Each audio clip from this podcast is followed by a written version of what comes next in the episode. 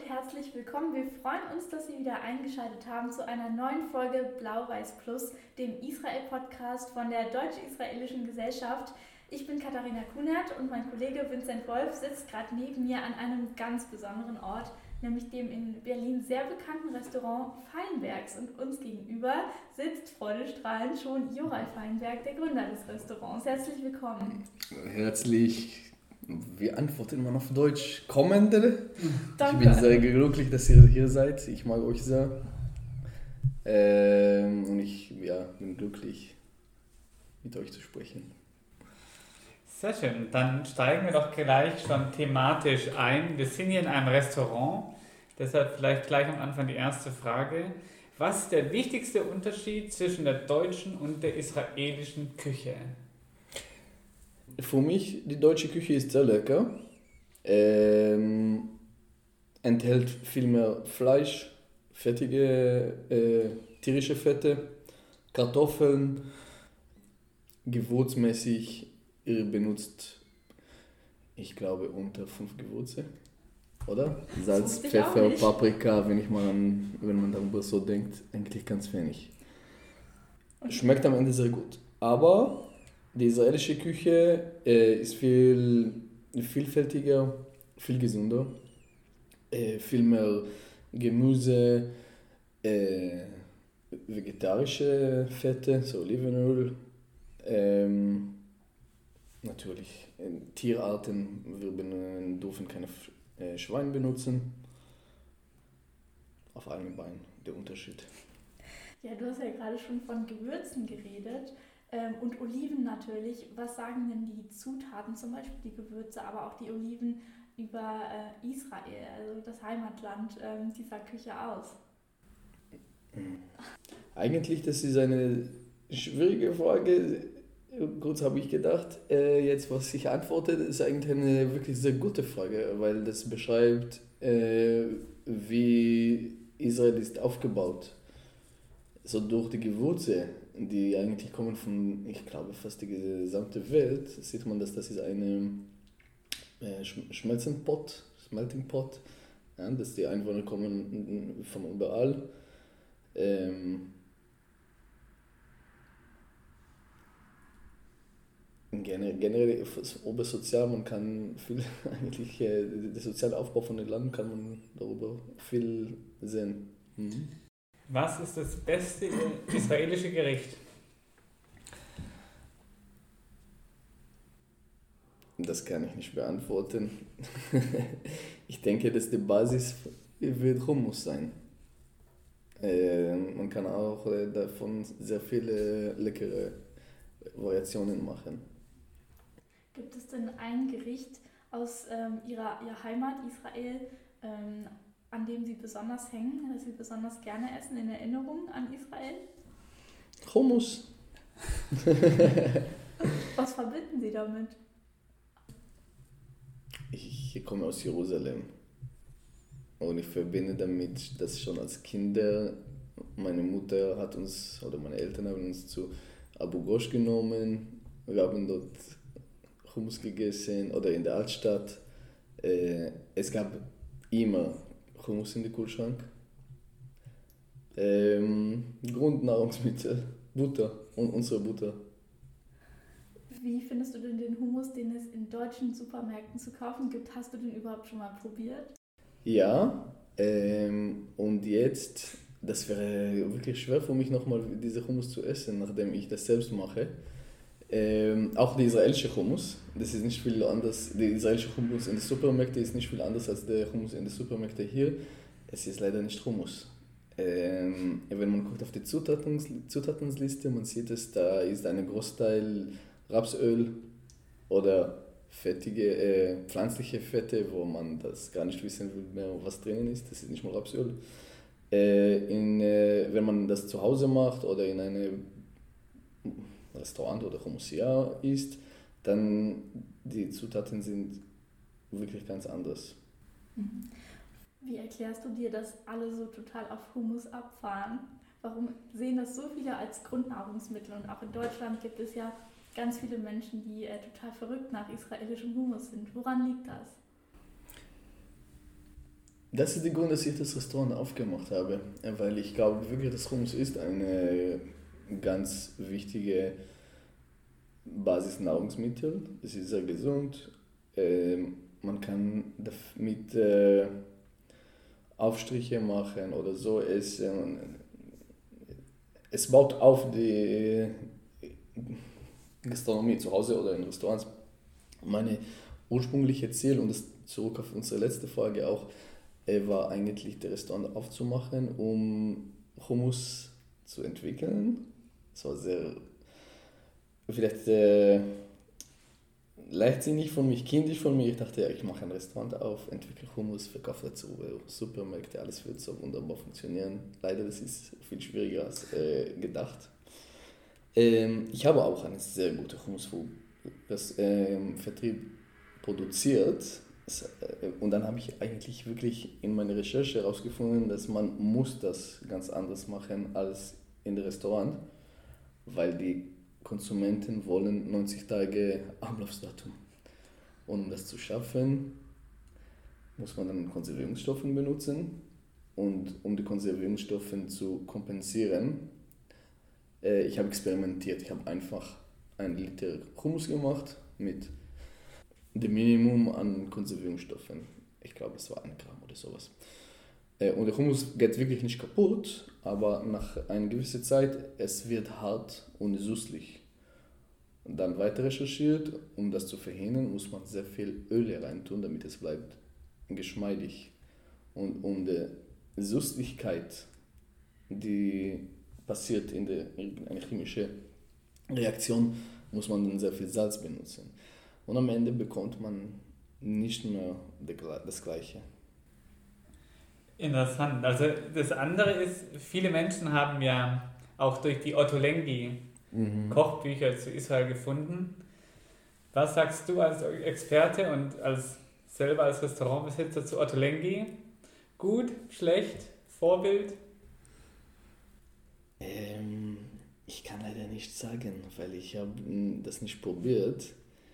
Ich habe einen Stammgast gehabt, der ist leider verstorben vor kurzem. Seine Familie hat mich geschrieben, ein sehr netter Mann. Er kam zu mir einmal, hat gebeten, er wollte mir von mir Sata kaufen. Ich habe gesagt, wozu brauchst du Sata? Sag, Otto Lengi hat dort eine rote Bette-Tipp. Ich will das probieren. Das habe ich ihm dann geschenkt.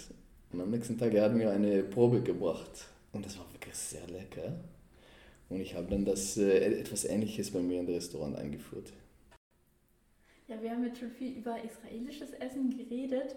Gibt es denn ein deutsches Gericht, ähm, das du besonders merkwürdig findest? wir haben äh, davor darüber gesprochen und aufgehört, äh, ihr habt gesagt Sauerkraut. Ich habe nicht gesagt Sauerkraut. Und Sauerkraut ist eigentlich eine wunderbare Erfindung.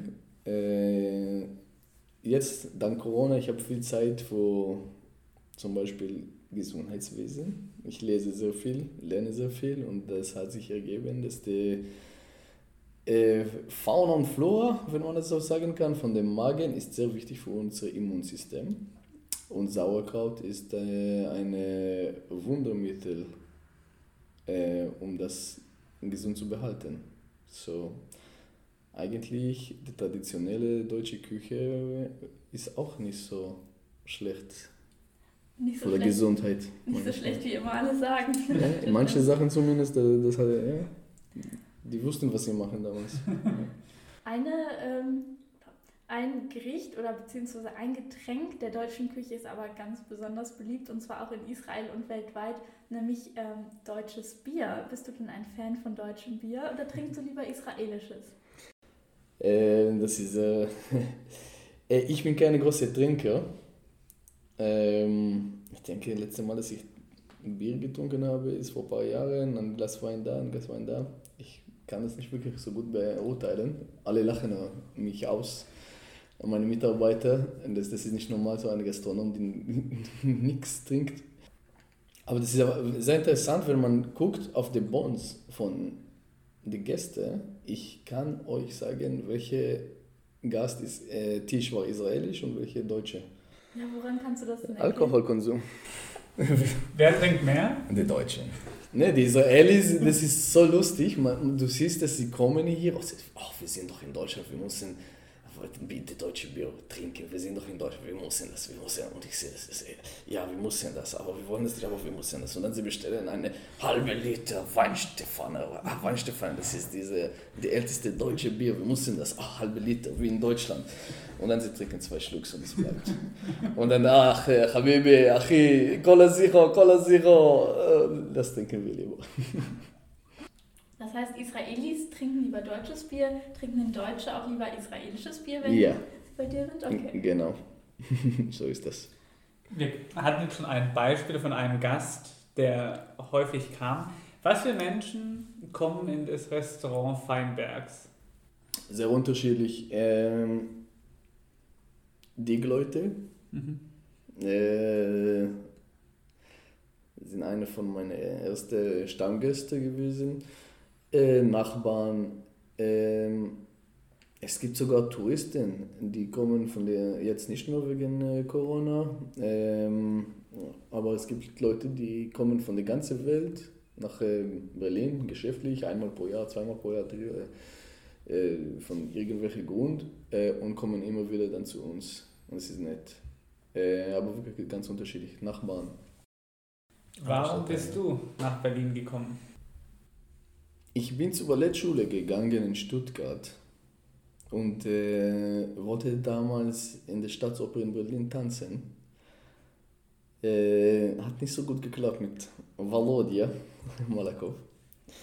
Äh, aber das war immer so eine, ach, da wollte ich eigentlich.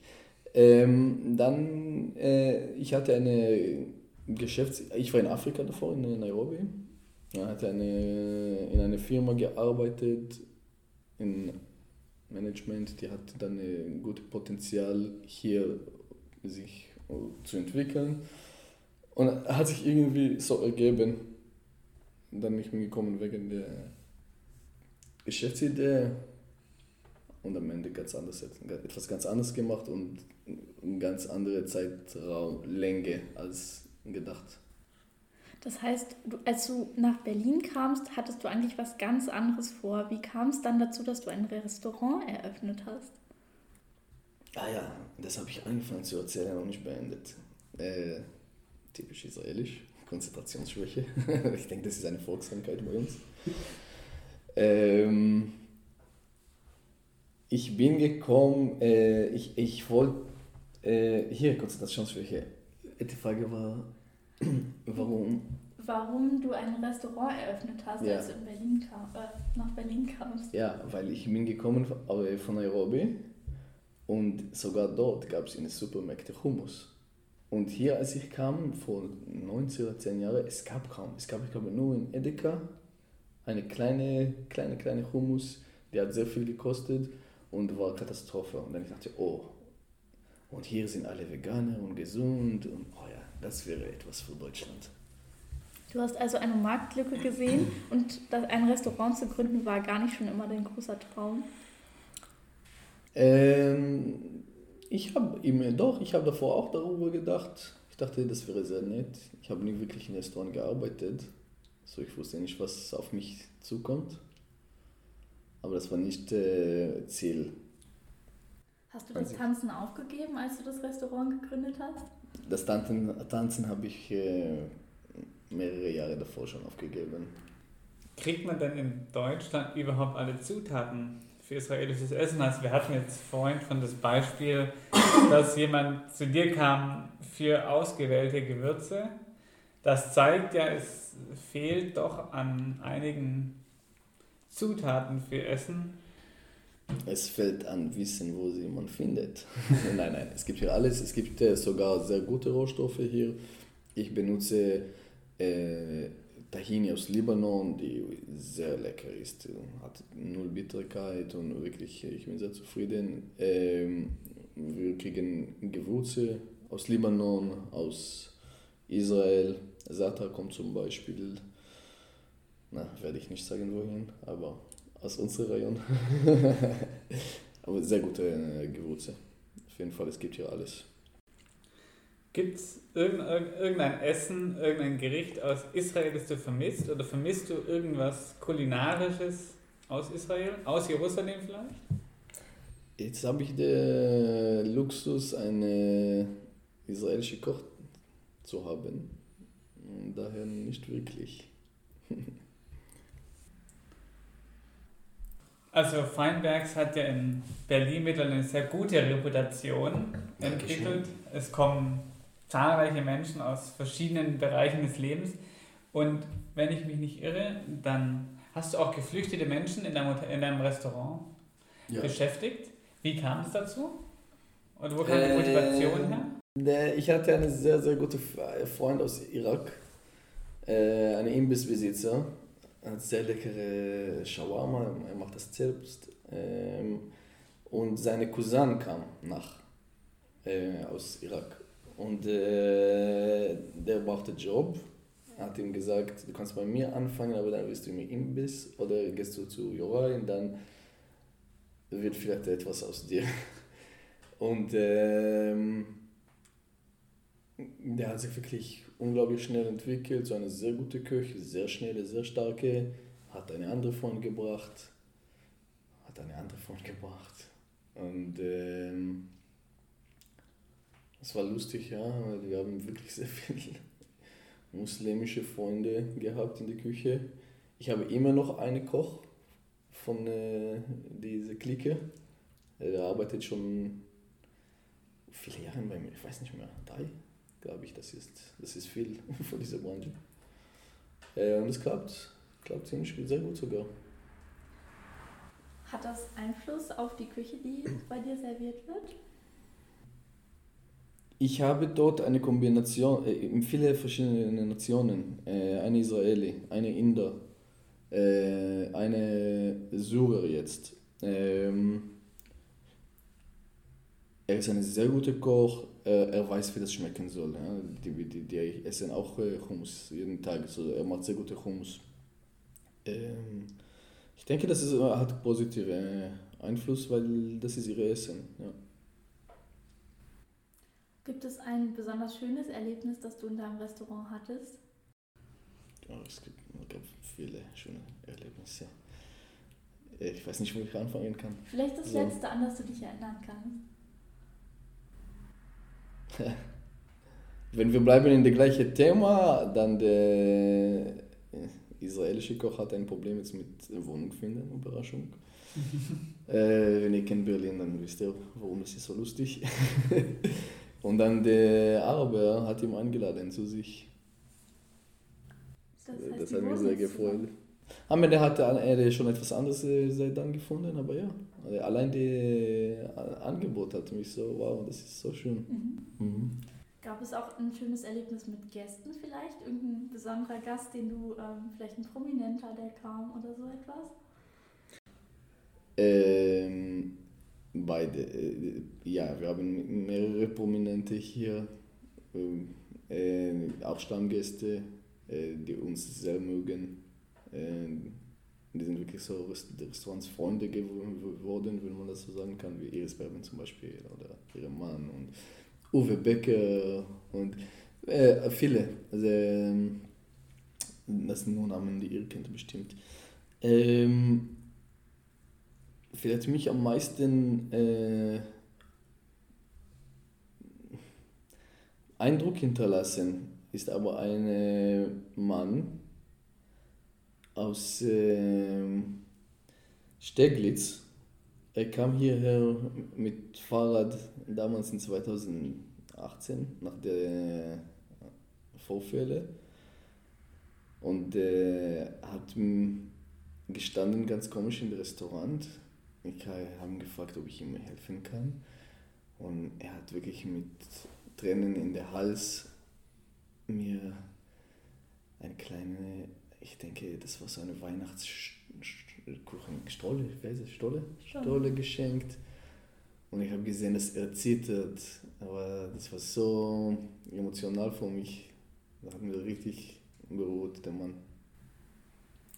Also hat sich auch eigentlich eine ganze Gemeinschaft an Menschen und Gästen schon um das Restaurant Feinbergs gebildet in den letzten Jahren? Also wie lange hat das Restaurant jetzt schon offen? Äh, fast zehn Jahre. Ein bisschen weniger, neun ja. Jahre, viel erlebt. Äh, ja, wir haben, es ist mehr als ein Restaurant. Ähm, allein, wenn man guckt auf unsere Facebook, man sieht die Reaktionen von den Leuten. Ähm, sehr herzerwärmend, wenn man das so sagen kann.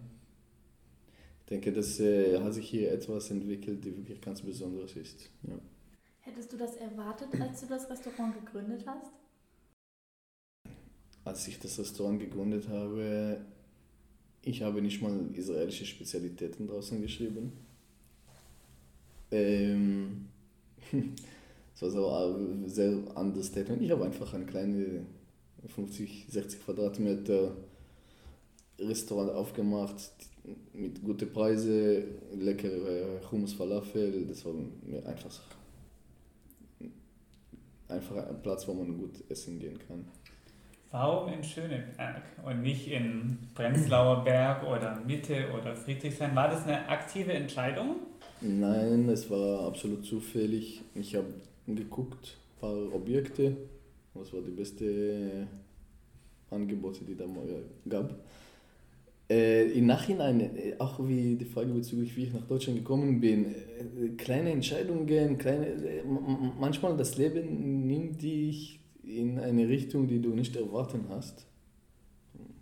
Und auch in, in Bezug auf Schönenberg, das war so eine Entscheidung, die ich einfach so getroffen habe, äh, aber hat eine sehr, sehr große äh, Einfluss auf die Entwicklung von der, des Unternehmens und von der ge- gesamten Geschichte und auf mein Leben. Du hast schon gesagt, dass du am Anfang der Gründung von dem Restaurant einen ganz anderen Eindruck hattest, wie so ein Restaurant funktioniert. Was war vielleicht die wichtigste Erkenntnis oder die größte Lehre? Und was würdest du deinem damaligen Ich vor zehn Jahren sagen? Also, wenn du jetzt zurückblickst und über die ganzen zehn Jahre so viel erlebt hast, und daran denkst, wo du vor zehn Jahren bei der Eröffnung warst. Was würdest du Ähm. diesem Jorai sagen? Dass nicht äh, alle ticken wie du und du sollst es erwarten, dass du wirst äh, das nicht so einfach haben mit,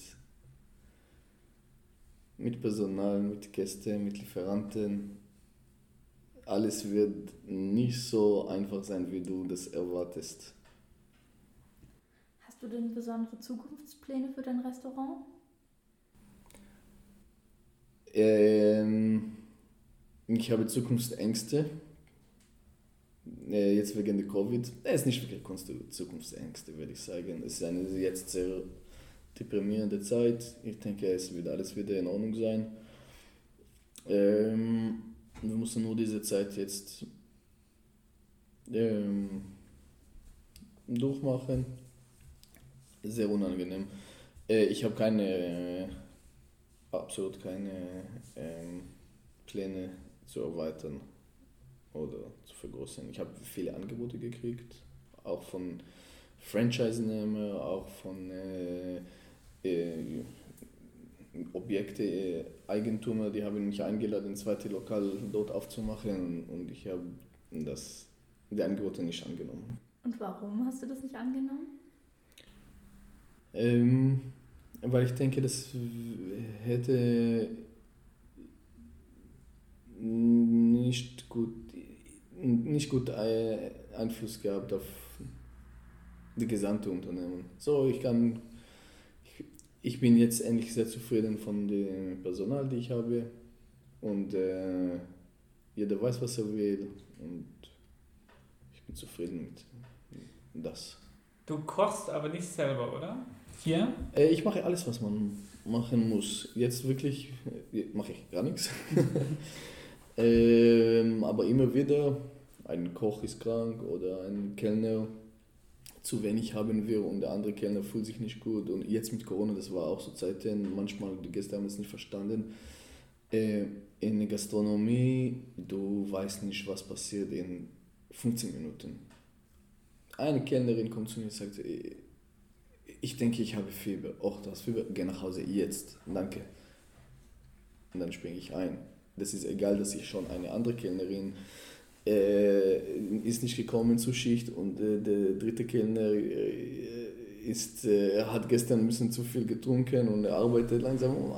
Am Ende muss man das irgendwie so machen, dass die Gäste davon nicht leiden. Und dann ist mir nicht schade, dann einzuspringen, irgendwas, äh, alle, alle Positionen zu machen.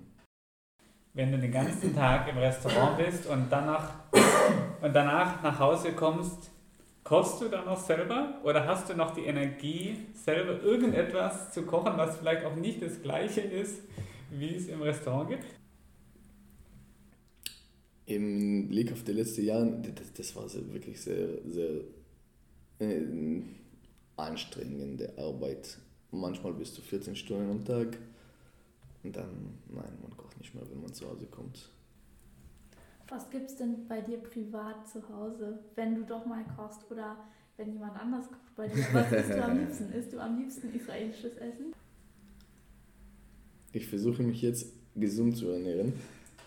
Das ist auch etwas, die nach zehn Jahren in diesem Beruf auf einmal man merkt, oh, das geht auf den Körper und man muss äh, wirklich achten. Ja. Gehst du auch in andere Restaurants? Ja. Hast du da bevorzugte Restaurants, bevorzugte Küchen, also Deutsch, Indisch, Libanesisch? Ich liebe, ich liebe die asiatische Küche, äh, Vietnamesisch, Thailändisch. Äh, ich denke, das ist eine von den gesünderen Optionen, wenn man äh, draußen essen geht. Das schmeckt normalerweise. Ja. Also bei dir gibt es keine Pizza und keine Nudeln? Mm, selten.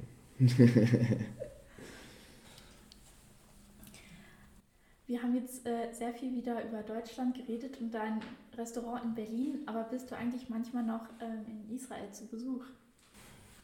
Äh, ja, natürlich, wenn es äh, möglich ist.